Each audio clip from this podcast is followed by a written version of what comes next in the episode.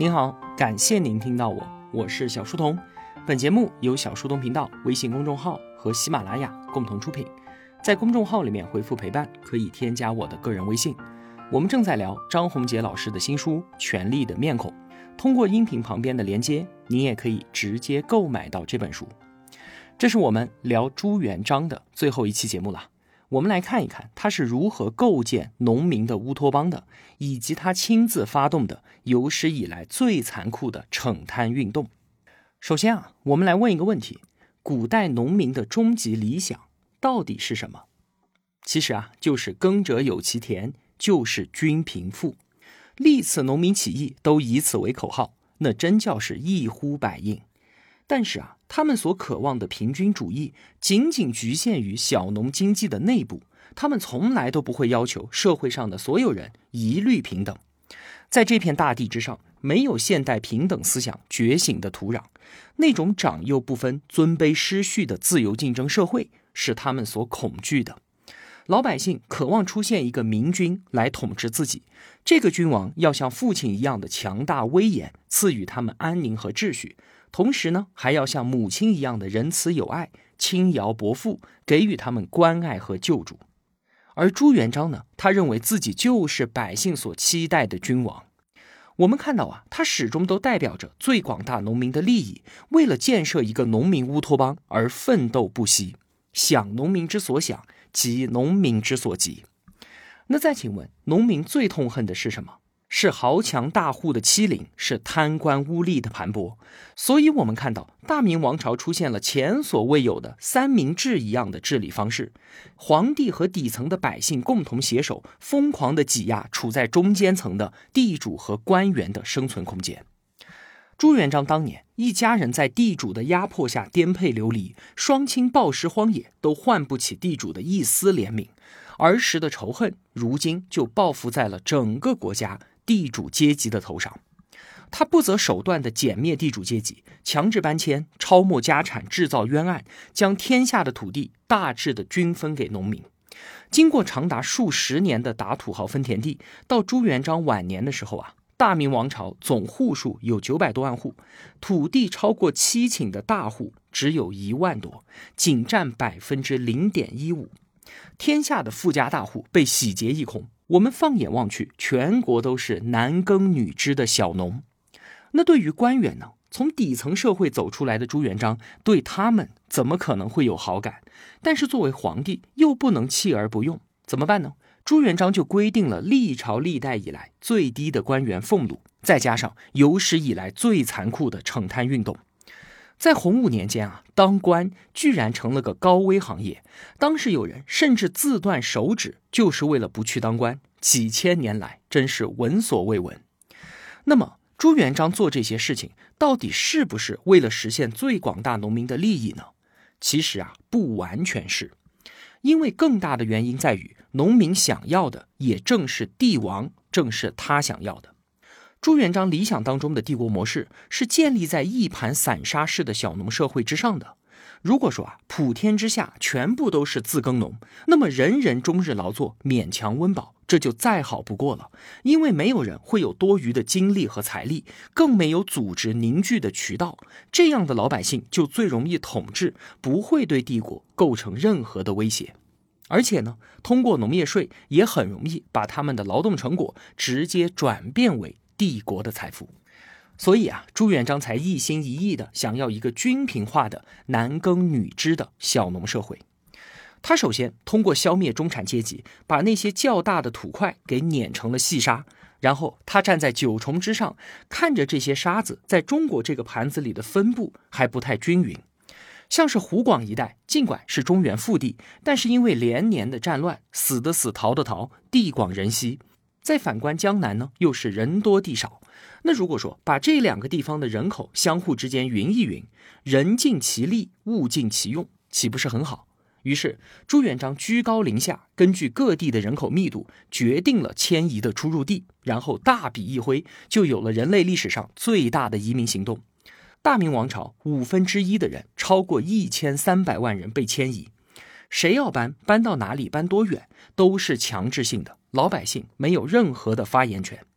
签名令一到就整编百姓，一百一十户组成一支队伍，准时集合，点名发放身份证，在官兵的押解下，无论严寒酷暑，奔向天南海北。从长远来看啊，朱元璋的这一大手笔确实改善了中国人口分布不均的问题，让很多农民得以拥有自己的土地，从此过上了小农生活。但是代价呢，那也是显而易见的。我们中国人历来安土重迁，一下子强制那么多人，一千多万人背井离乡啊，其中又有多少人抛尸在了迁徙的路上？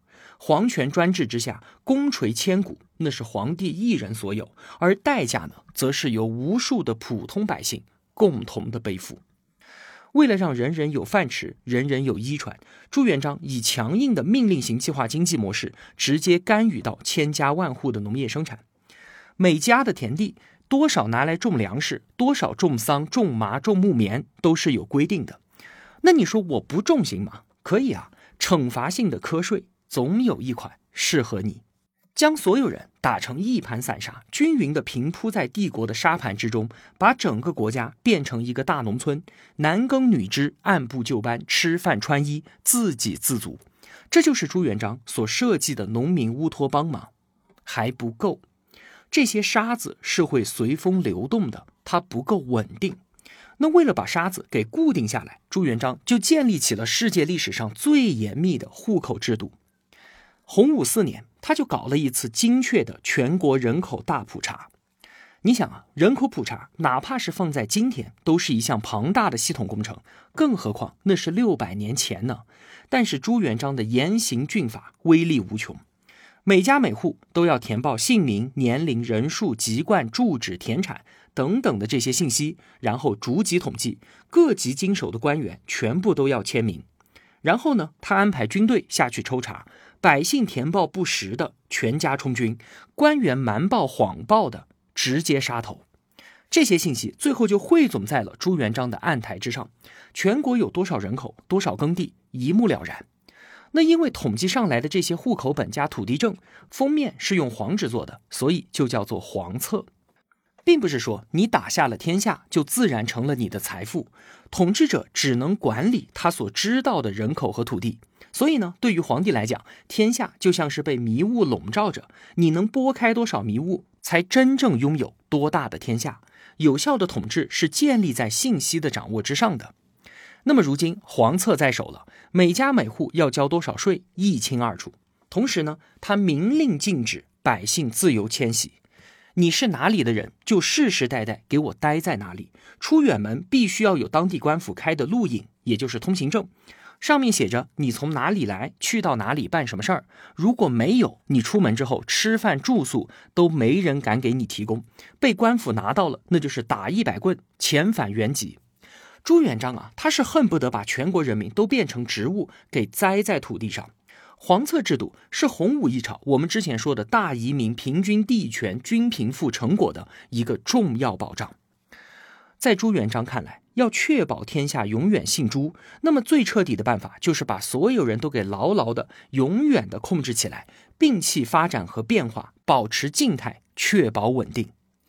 张宏杰啊，他就打了一个很形象的比方，说朱元璋就像是盘踞在帝国中心的一只毒蜘蛛，他放出无数的蛛丝，想要把整个帝国结结实实的给捆起来。他希望自己的蛛丝能够让帝国千秋万代永远都处于完全停滞的状态。之前啊，我们讲了胡惟庸和蓝月案，这是政治案件，屠戮功臣，清洗权力阶层。而明初四大案当中的空印案，就是跟这个黄册有关的，是个经济案件。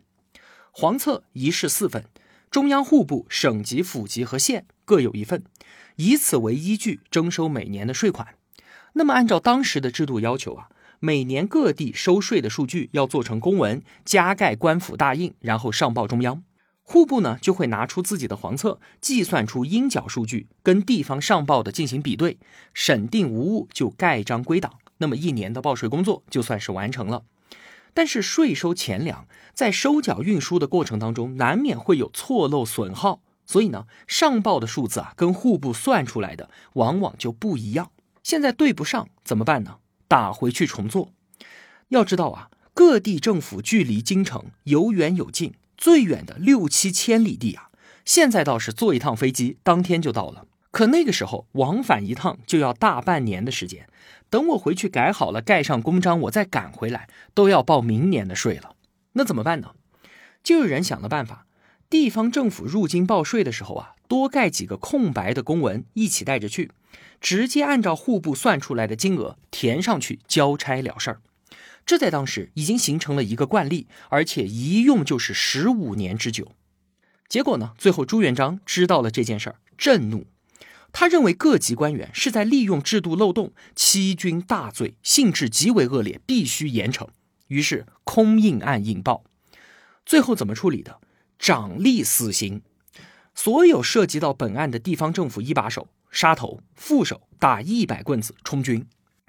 你要知道啊，当时的大明朝十三个布政使司相当于省，一百四十一个府相当于地级市，一百九十二个州下面有一千零一十三个县。加起来一千三百多个地方一把手啊，不论好坏，全部被杀，其余被牵连的那是不计其数。这什么概念？整个王朝的地方官被一次性的全部清空，惩罚之残酷，牵连面之广，旷古绝今。这样的处理方式，那真的是相当的朱元璋了。你说这些人冤不冤？制度不合理，官员们只好寻求变通。你不同意，可以明令禁止，事先告知。大家十五年都这么过来了，何至于你一上来就不分青红皂白的杀了那么多人？可见啊，在朱元璋的眼里面，人命如同草芥，哪怕是国家培养了那么多年的官员的命，也毫无怜惜的必要。在我们看来，中国古代文化绵延两千年不辍，具有极其顽强的生命力。但是呢，在一些学者眼中，这却是一种悲惨和可怕的僵化状态。孟德斯鸠就认为，专制制度是大一统中国不得不的选择，因为但凡统治不够极端，就会迅速出现分裂割据的局面。在中国的历史当中，我们从来看不到个人自由精神的伸张，所能看到的只有极端的奴役。朱元璋这样牢笼天下，当然是不符合绝大多数人的利益的。但是呢，他极大的符合一个人的利益，就是他自己。历代皇帝都是通过剥削他人的自由来成就自己的绝对自由。穆勒就认为啊，个人的自由决定了一个民族的兴衰，个性的舒展带来的是丰富多彩和生机勃勃的生活。每个人对于自己会有更多的充实感和价值感，进而呢，对于他人、对于群体也将带来更多的价值和贡献，最后推动整个民族发展兴盛。那反之，如果专制制度压毁人性，让个人消失在群体当中，那么整个社会就会变成一潭死水，平庸落后的民族由此出现。明清帝国啊，它就像是一具木乃伊，尽管它周身都涂满了防腐的香料，描绘着象形文字，甚至是用华丽的丝绸包裹了起来，但是它体内的血液早就已经不再流淌了。我们今天回望六百年前，朱元璋的所作所为，无疑是野蛮的，全天下人都是他饲养的，被他手中的皮鞭屠刀肆意驱赶屠戮的牲畜，而他自认为这就是天经地义的。为什么？因为他开万世太平，因为他赐予了百姓免于战火的安定生活，那么他就拥有生杀予夺的权利。所以啊，无端的杀戮就成为了理所应当。有一次，朱元璋微服私访，在街道上听见一位老妇人和别人聊天，提到他自己的时候，没有说皇上，而是说老头。他认为这是对于自己统治的不满。回去之后，竟然派军队把老妇所在的街区百姓全部杀光。不用说普通百姓了，就连大臣在他面前也毫无尊严。这些人不过是皇帝手中的工具罢了。他一不高兴，级别再高的大臣都会被按在地上，扒掉裤子打廷杖。像是永嘉侯朱亮祖父子、工部尚书薛祥这样的国家高级官员，都能在皇宫的地板上，在百官众目睽睽之下被活活打死。朱元璋当然不会认同。个人的自由发展是社会得以进步的前提，这反而是社会不安定、统治不牢靠的危险因素。在他看来啊，赐予人民生存和温饱就已经是无上的恩德了。至于什么为人的尊严、什么自由的价值，根本不在考虑的范围之内。在过去中国人的眼中，朱元璋制造出来的非但不是什么木乃伊，反而是一件精美绝伦的艺术品。所以之后的清朝把朱元璋的政治制度原封不动的给继承了下来。从这个角度来看，他不仅仅开创了三百年的大明基业，之后的大清王朝也基本是他政治思想的产物。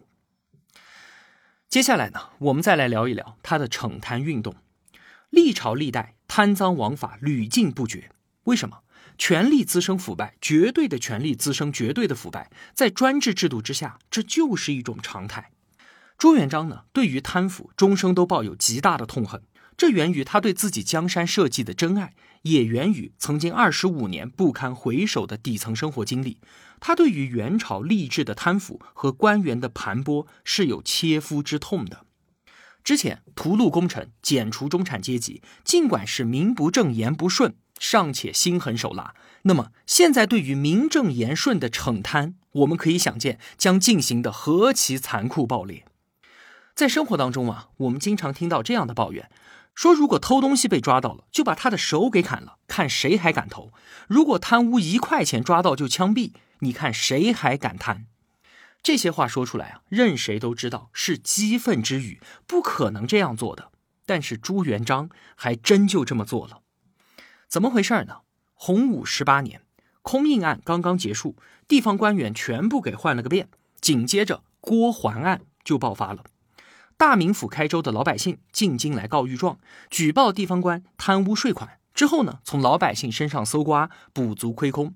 这一查，主犯竟然是中央的高官，户部侍郎郭桓。他和地方官勾结，贪污私分了两千六百万担粮钞，这可是一笔巨款啊，接近当时大明朝一年的税收总和。胆大包天，这还了得！朱元璋下令彻查此事。怎么查呢？户部贪赃的钱从哪里来的？肯定来自于布政司啊。那就把省里的官员抓过来，问他省里的钱从哪里来的。肯定来自于下面的州，就把州上的官员抓过来问。就这样，从中央到省到州到府到县，一路向下，层层追查到底，拔出萝卜带出泥，将贪腐官员一网打尽。可最后呢，又是案件扩大化，株连漫引。郭桓案诛杀的人数竟然超过了之前的胡惟庸案和蓝玉案这样的政治案件。这件大案过去没有多久，工部侍郎的贪污案。跟着爆发了，又是牵连诛杀了一串的官员，朱元璋就感叹了，说：“朝杀而暮犯，尸位移而人为祭种。早上才杀了贪官，一点警示作用都没起到；晚上又有人犯法，尸体都还在刑场上，没来得及清理，新的贪污犯又压上去了，真是前仆后继啊！那好，从今往后，只要贪污，不分轻重，一律处死。我看你们。”有几个脑袋来贪污？朱元璋绝对想不到，贪污的官员固然是有错的，但他自己要承担更大的责任。明代的官员俸禄历朝历代最低，正一品大员每个月工资也只有八十七担粮食，而正七品的县令呢，月工资只有五斗米，折算成现在的购买力也就一千多块钱。一个县令的生活水平跟城市的平民差不多。你让他拿着这些钱不贪污，怎么养活一个家庭，甚至是一个家族呢？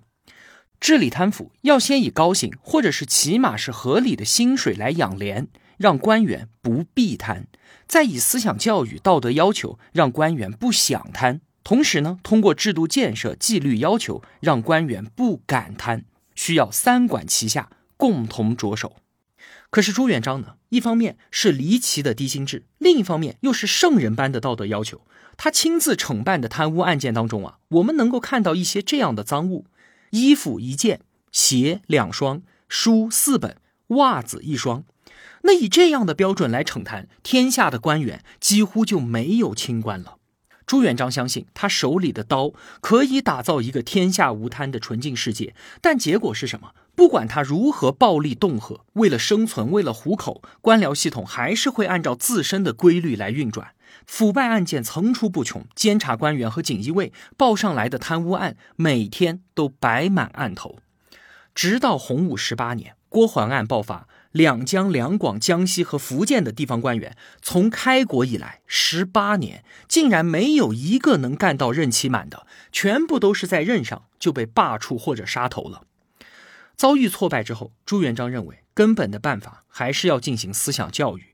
他亲自编撰了一本让官员们闻风色变的教材《御制大诰》，要求所有人都要认真学习。里面汇编的是他亲自惩办的大案要案，超过百分之八十都是贪污案。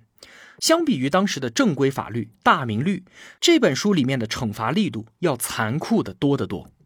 可以说，那真是每一页都鲜血淋漓啊！大明律中刑法只有五种：鞭刑、杖刑、囚禁、流放和死刑。死刑呢，也只有绞刑和斩首。而大诰里面的花样那就多了去了：墨面纹身、挑筋、断指、去膝盖、断手、越足、洗刷、抽肠、阉割、凌迟等等等等。我们单看看这些文字组合，就令人毛骨悚然。其中有一个叫做洗刷。你可能不明白什么意思，就是把犯人绑在铁床上，拿开水浇，然后用铁刷子刷去皮肉。这些本来应该是属于地狱的刑罚，竟然在有些人号称是圣治的洪武朝天天使用。忍耐和残忍其实是一对双生子，也是我们民族性格当中不可回避的阴影。鲁迅他曾经悲愤地感叹中国人在酷刑上的想象力。他说啊，自有历史以来，中国人一再被同族和异族屠戮、奴役、刑辱和压迫，受尽了非人所能忍受的苦楚。这成全了我们无与伦比的忍耐，也造成了我们心理上的黑暗。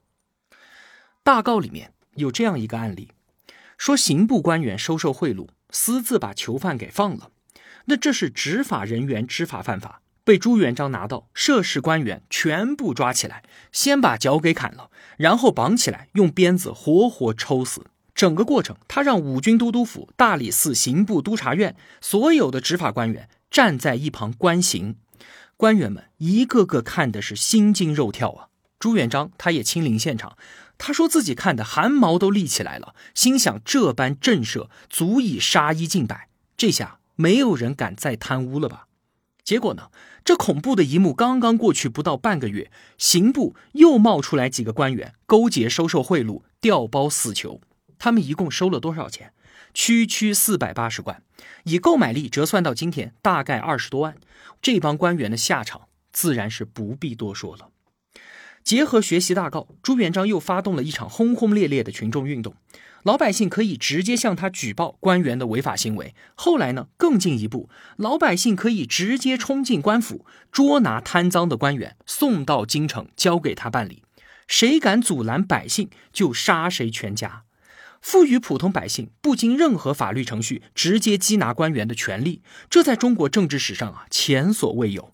后来的事实也证明，这简直就是胡闹。许多官员为了政治利益，利用百姓举报打击他人。更多的呢是百姓为了抗税，把正常工作的征税官捉拿送往京城。这些事情远比他们抓到的贪官要多得多。洪武十八年之后的十年，皇帝跟百姓密切合作，严厉打击贪腐。那个时候啊，几乎每天都要杀人。有些衙门因为官员都被杀光了，没有人办公，朱元璋不得不让那些被审判之后的官员带着镣铐回到公堂去处理公务。在洪武一朝。当官可怕到什么地步？据说啊，如果今天皇帝上朝，他把腰带绑得高一点，靠近胸口，那么今天杀的人就会少一些；如果是把腰带绑得低一些，按在肚皮上，那么今天就得杀掉一大批。在这种恐怖氛围当中，大小官员无不战战兢兢。当时的京官上朝，每天早上都要和妻子家人诀别，等到晚上能够平安回来，要举家庆贺，庆幸自己。又多活了一天。要论刻薄寡恩，朱元璋应该算是无人能出其右了。济宁知府方克勤，他是出了名的清官，一件破布袍子穿了十年都没换，结果呢，被牵连到空印案，毫不留情的杀掉了。户部尚书滕德茂被人举报贪污，立刻就被朱元璋处死。死了之后，开膛破肚说：“看看这个贪官肚子里到底装着什么？”结果呢，全部都是些粗粮青菜。朱元璋知道他自己杀了很多无辜的人，但是他的原则就是宁肯错杀一千，也绝不放过一个。他不惜一切代价，也要打造出一支纯净的官僚队伍。为了实现这个人间奇迹，冤死多少人都无所谓。但是呢，最终天下也没有出现他所期待的尧舜之治。如此不近人情的反贪制度，竟然让部分官员萌生了这样一个念头。说，既然我在官场全身而退几乎不可能，早晚都要死，与其冤死，还不如早贪早享受，能享受一天算一天。朱元璋更想不到的是啊，自己视若珍宝，希望百官能够世代学习的御制大诰，在他死后就被弃如敝履。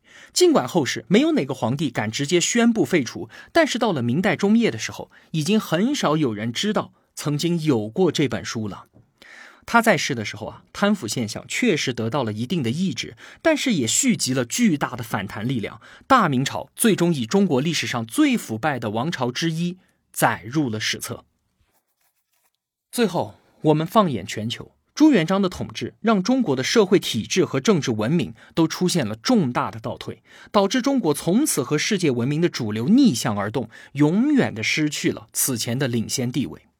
当时的欧洲被称为黑暗中世纪，黑死病扫荡了三分之一的人口，百年战争动荡不安，而东方大地呢是一片太平景象。